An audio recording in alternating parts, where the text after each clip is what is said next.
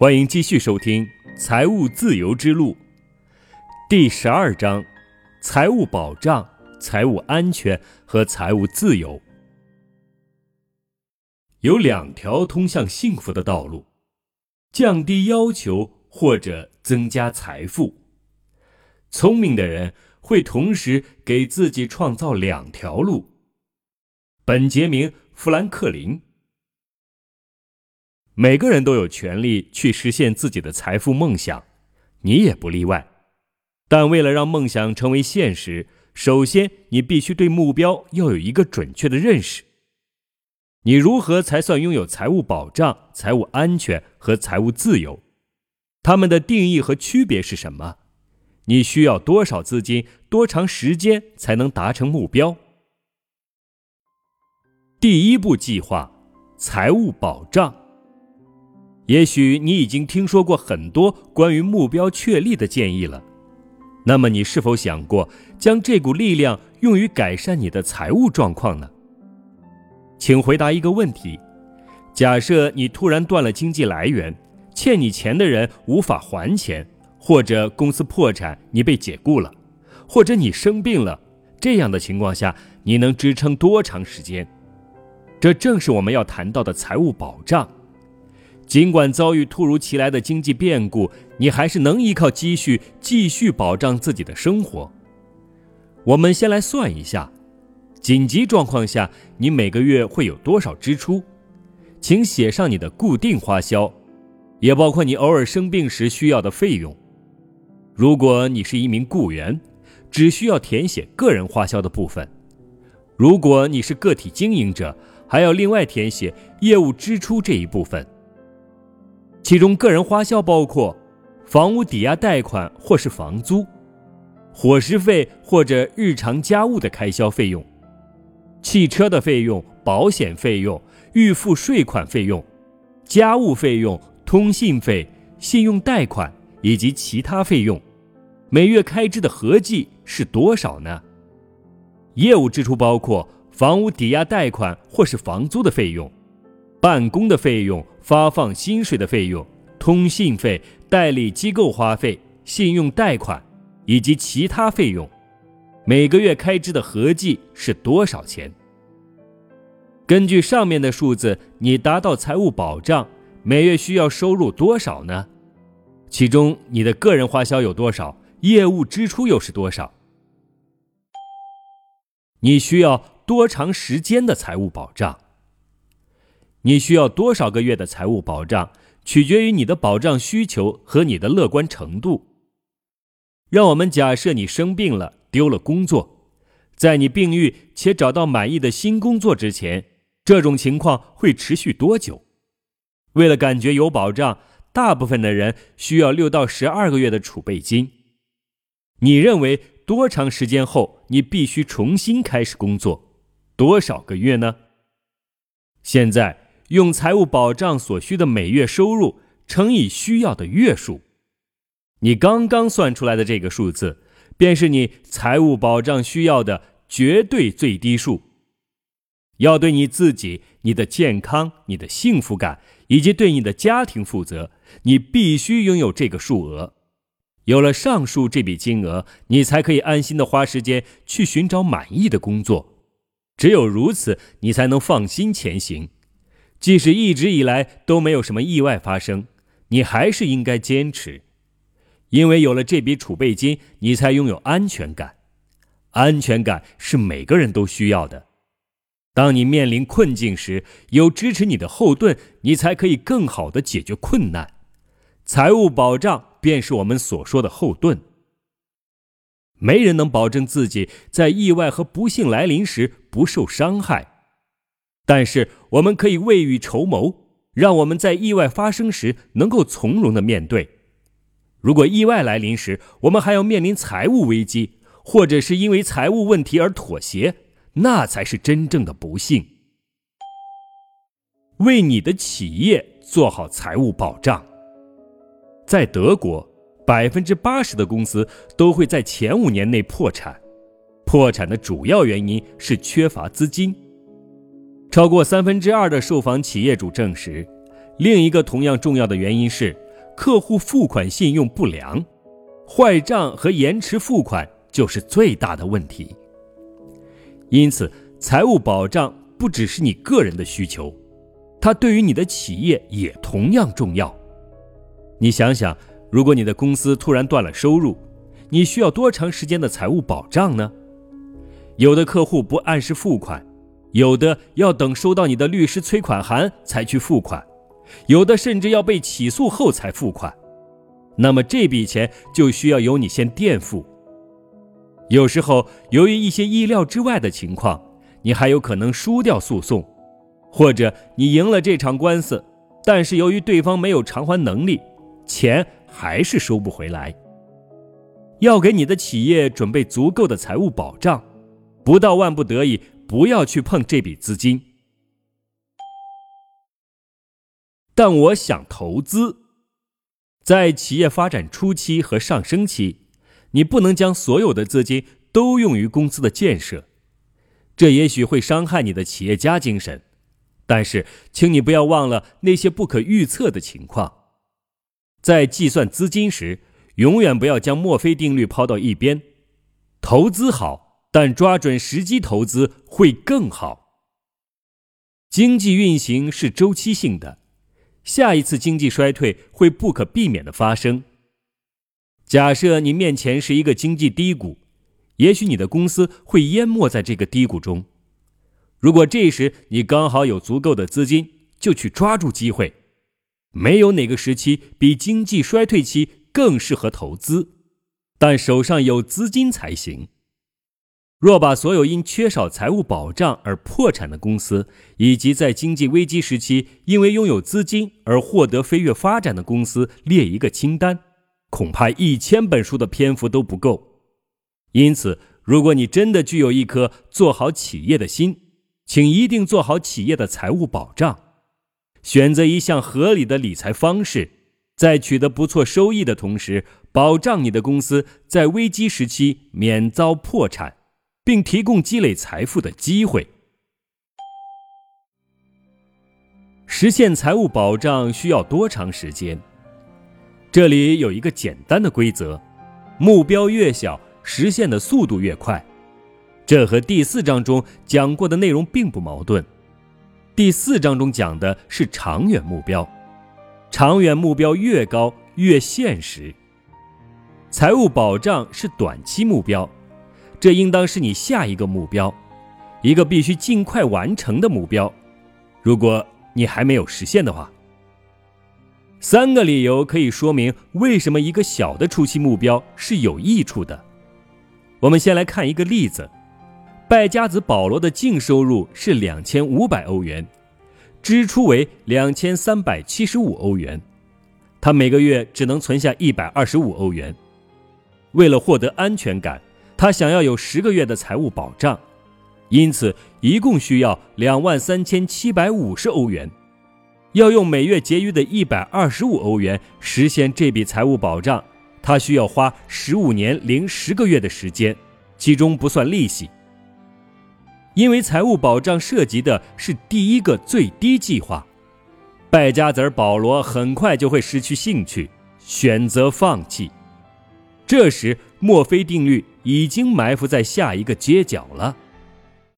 守财奴海蒂每月的净收入也是两千五百欧元，他也希望有十个月的财务保障，但是他每个月一千七百五十欧元便已经够用了。因此，他的目标较小，他只需要一万七千欧元。另外，他每个月的结余较多，可以更快地实现这个小目标。他只需要两年的时间便可以实现。三个理由说明小的财务保障目标更加有利：一，第一个目标较小时，你能更快地实现；二，你每月开支越少，结余越多。越能更快地实现自己的财务保障计划。三，你能坚持下去，是因为第一目标让你感觉触手可及。预算计划，我不太喜欢严格的遵循预算计划，但是每个人都应当定期的算一算，好让自己清楚每个月到底有多少开销。看看把钱都花到了哪些地方。只要你还没有实现财务保障，你就必须得考虑对预算进行计划。只要你认真的做这件事，你一定会大吃一惊。在下面你可以找到一张空白的预算计划表。首先列出你所有的收入和开支。单单这份表肯定不足以做成一份计划，但你可以从中获得很多有用的信息，认识到你在交税、汽车。电话这几栏花费了太多的钱。当然，预算要以这份清单为基础，在你列出所有开支后，才能开展计划。你有两种选择：一，在每一栏后写下你的理想花费，不用考虑是否现实，也不用考虑你需要如何紧衣缩食。有些计划一开始看似不太可能，但总能找到出路。二，先写下你计划的月支出最大额，然后看看为避免超出预算，在哪些项目上可以削减开支。如果大家需要空白的预算计划表，请到公众号里去寻找。我公众号的名称是“我陪你长大，你陪我变老”。这张空白的预算计划表主要包括各项内容的目前数字的总值和净值，以及。将来数字的总值和净值。收入表中的主要内容包括以下的内容：非个体经营、个体经营、农林业、租金收入、兼职收入、退休金、养老金、抚恤金、保险、失业保险或是医疗保险和工伤保险、职业供给机构直接保险、资助基金、养老基金。投资、保险救济金、新生儿抚养津贴、子女补贴费、其他费用、度假津贴、特别津贴、总收入、应纳税年收入、纳税等级或是有孩家庭的免税金额、教会税金、最高税率。预算计划表中的支出项主要包括目前的数字和将来的数字。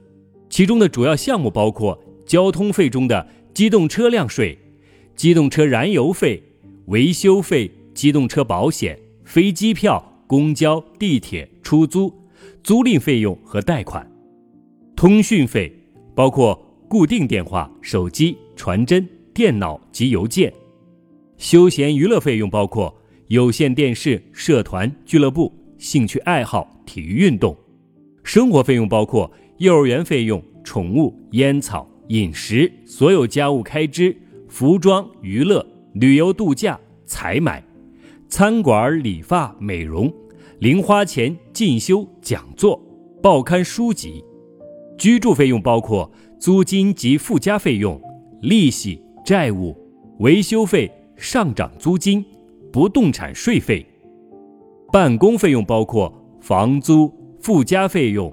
办公用品、邮费、办公设备、员工费用、储蓄、信贷和保险包括慈善捐款、储蓄合同一二三、税费、信用贷款一二三、个人医保、个人意外伤害保险、个人养老保险一二三四五六、赔偿保证金、法律诉讼保险、家庭财产保险以及其他固定费用的支出，总共合计。又是多少呢？如果预算计划不是你的强项，在制定预算计划方面有一个公认的说法：为你的强项找一位教练，给你的弱项找一个解决方案。对很多人而言，做预算计划都是弱项。如果你也是如此，那么你需要一个解决方案。如果到目前为止你都没有处理好这件事，那这也许永远不会成为你的强项。你现在可以从将之前每个月买十个冰淇淋减少为三个，以冰棍代替雪糕开始做起。如果预算是你的强项，这样的行为就有意义；但如果这不是你的强项，那你就需要一个解决方案。这是一个很好的建议。不要在一些不重要的事情上成为专家，或者做事情不要本末倒置。为预算经费中的关键项目找到解决办法才是正确的做法。我认为关键项目是税费、汽车、电话这三项。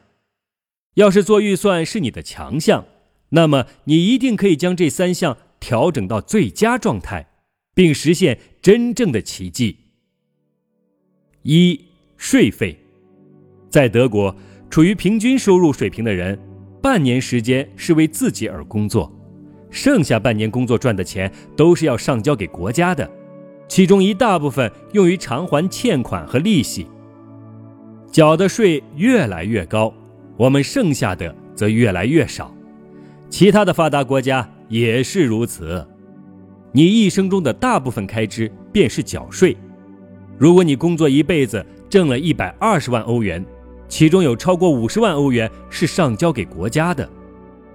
在我们的国家，不乏收入很高但缴税很少的人，一部分是通过账面亏损，一部分是通过合法的海外公司结构。如果在德国境内获得一笔高收入，我认为你应该在德国交税，当然要在合理范围内利用税收法和专家的建议。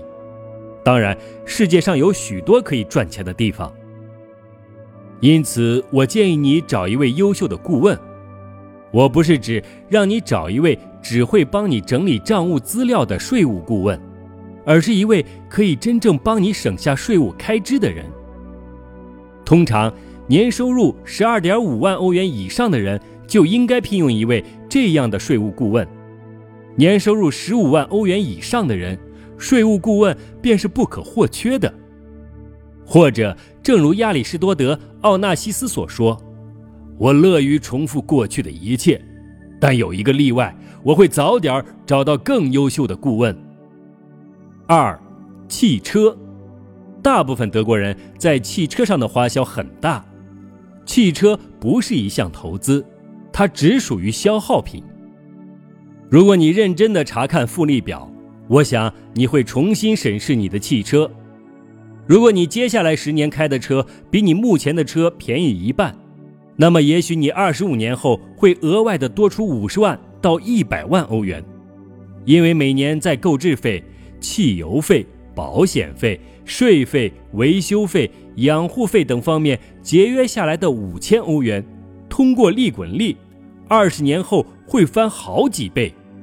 根据百分之十二的利润率，二十年后五千欧元会增长成五万欧元。就像教练当初对我说的，买车的钱一定不能超过两个月的工资。也许你马上会联想。其他人是什么样的想法呢？对于他们的想法，我很确定的是，这对你的业务不会有太大的影响，但对你的个人生活影响却相当大。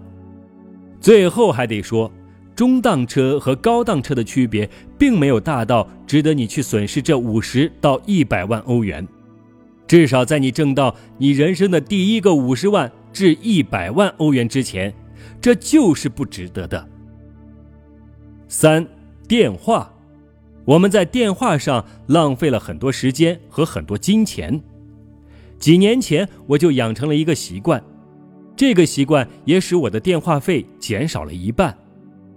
每次给别人打电话之前，我都会简短的写下打电话的事由，不说废话，直奔主题。事情讲完后，迅速结束通话，确定出你生活中支出最大的前三项。除了上述开支，你还可以接着补充：旅行、服装、运动、爱好等等。计划从现在开始。你现在知道要实现财务保障需要多少资金，你也知道自己能从何处获得这笔资金，但还是希望你在实现第一个财务目标之前制定一份预算计划。现在你需要一份计划。确定要实现财务保障，你想要存多少钱？我想每月存多少钱，因此我将在多少个月内实现财务保障。能量贴士：尽可能快的实现财务保障。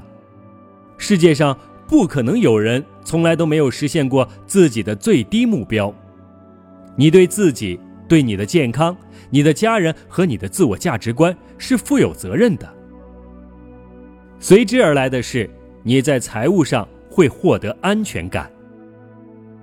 把这笔钱存放在安全且容易支取的地方，你以此奠定了富裕生活的基石。由此，你已经达到了真正自由的最低限度。要么开源，要么节流。你更愿意开源还是愿意节流呢？事实上，除了这两个选项，你还有一个选择。本杰明·富兰克林有一个很恰当的描述：有两条通往幸福的道路，降低要求或者增加财富。两者导向的目标是相同的，不同的只是每个人会根据自身的习惯选择出最适合自己的捷径。在你生病或者生活穷困潦倒时，你立马就会体会到降低要求会有多艰难。更不易的是增加资本。如果你积极、富有、健康、年轻且能力超群。可能增加财富比降低要求更容易一些，但如果你足够聪明，你会同时两者兼顾。无论你年轻或年老，富裕或贫穷，疾病或健康，如果你再聪明一些，你会用一种方式去兼顾两者，为社会幸福做贡献，去走你感觉相对容易的那条路。最好能两者兼顾，至少坚持到你拥有财务保障。到那时，你就已经走完了超过一半的路程了。之后的路程相对来说会轻松一些。万事开头难，你必须改掉自己之前的信念和习惯。开始阶段简单的事情，以后会变得困难；开始阶段困难的事情，以后也会变得简单。储蓄并不难，但由于这对你而言是一项全新的开始，所以在开始阶段，你应该会感到十分陌生。用储蓄明智的投资不是一件易事，但你会觉得相对简单，因为有很多容易上手的投资形式，因为你有投资顾问、内行的朋友和其他可供参考的例子。你要用这笔资金为实现财务保障做些什么？你需要一个计划和相应的思想来管理你的资金。在本章末，在你完成两项财务计划之后，我将确定你最终的投资哲学。我们再来列一下基础的要点，请你回忆一下我们第六章中讲到的关于债务的内容。你需要一笔大约两万五千欧元的资金。而且不能让别人知道这笔资金的存在。此外，这笔资金中至少有一部分是可以迅速支取的。这笔用于财务保障的资金，你可以将一部分存入银行，另一部分用于能快速提现的理财方式。无论如何，你应当为这笔钱选择一个安全稳固的投资方式。当然，你承担的风险小，从中获得的收益也不多。但是这笔资金的首要作用是保障，因此，除非发生紧急情况，你万万不可动用这笔钱，更不可以把它用作投机项目。投资只在每年都获得收益，投机的性质则完全不同。你购买一种产品，期望将来卖出时能获得收益，在这期间，这项投机产品则无法给你带来收益，因此。个人住房或一块昂贵的手表不能算投资，而是投机。可口可乐的故事。在古代，无力偿还金钱属于犯罪行为。在古巴比伦，债权人甚至可以把债务人当作奴隶进行贩卖，这也就是当时所谓的债务监狱。但是，直至今天，我们也时常看到。没有财务保障的人如何受到生活的惩罚？可口可乐诞生的故事也清楚地展现了这一点。约翰斯蒂斯潘伯顿医生创造了一种由糖、水、骨科液、坚果和咖啡因组合而成的全新混合饮料。他声称这种饮料可以治愈所有神经性疾病，包括头痛、神经质和抑郁症。最特别的是，它能将饮用者带入极其美妙的状态。销售宣传的第一年，潘伯顿医生花费了七十三点九六美元做广告。只卖出了五十美元的产品。接下来的五年，这种状况没有取得太大的改善。由于资金缺乏，潘伯顿医生把配方以两千三百美元的价格卖给了亚特兰大的一位药剂师。药剂师凯德勒有足够的资金让产品合理的打入市场。十一年后，他以两千五百万欧元的价格把可口可乐公司和配方。卖给了欧尼斯·伍德瑞夫。伍德瑞夫是一位银行家，他把这家公司转变成了股份制公司。第一年，他就卖出了价值四千万美元的股票。除去收回投资，他获得了一千五百万美元的可观收益。一九二九年至一九三七年，爆发了全球最大的经济危机。尽管如此，还是有一些人在进行投资。谁要是在一九三二年以单价二十美元买入了可口可乐公司的股票，一九三七年则可以以一百六十美元卖出。每个人都认为世界末日来临了，却有人在五年内就让自己的钱翻了八倍。这样的区别是如何产生的呢？那就是对资金的持有。不要让你的金钱从指缝中化为乌有，至少牢牢抓住其中一部分。那么，不只是在财务上，你将在各方面都取得回报。也许对你来说，立刻去实现财务保障比较困难，但相信我，你如果没有财务保障，肯定会更加艰难。有了财务保障，你就已经创造了实现宏伟财务目标的前提。比如，你需要七万五千欧元财务经济保障，把这笔钱以年收益率百分之十五去投资，二十年后你大约会得到一百二十万欧元。根据上一章的内容，这样的收益率是存在的。如果二十年间每个月额外结余七百五十欧元，以年收益率百分之十二投资，你还能再获得六十五万欧元。你总共能得到一百八十五万欧元，一笔非常可观的金额。问题在于，你觉得够不够？这能够满足你的梦想吗？财务自由对你而言意味着什么？对此，你需要多少资金？搞清楚这个问题之前，要实现财务安全。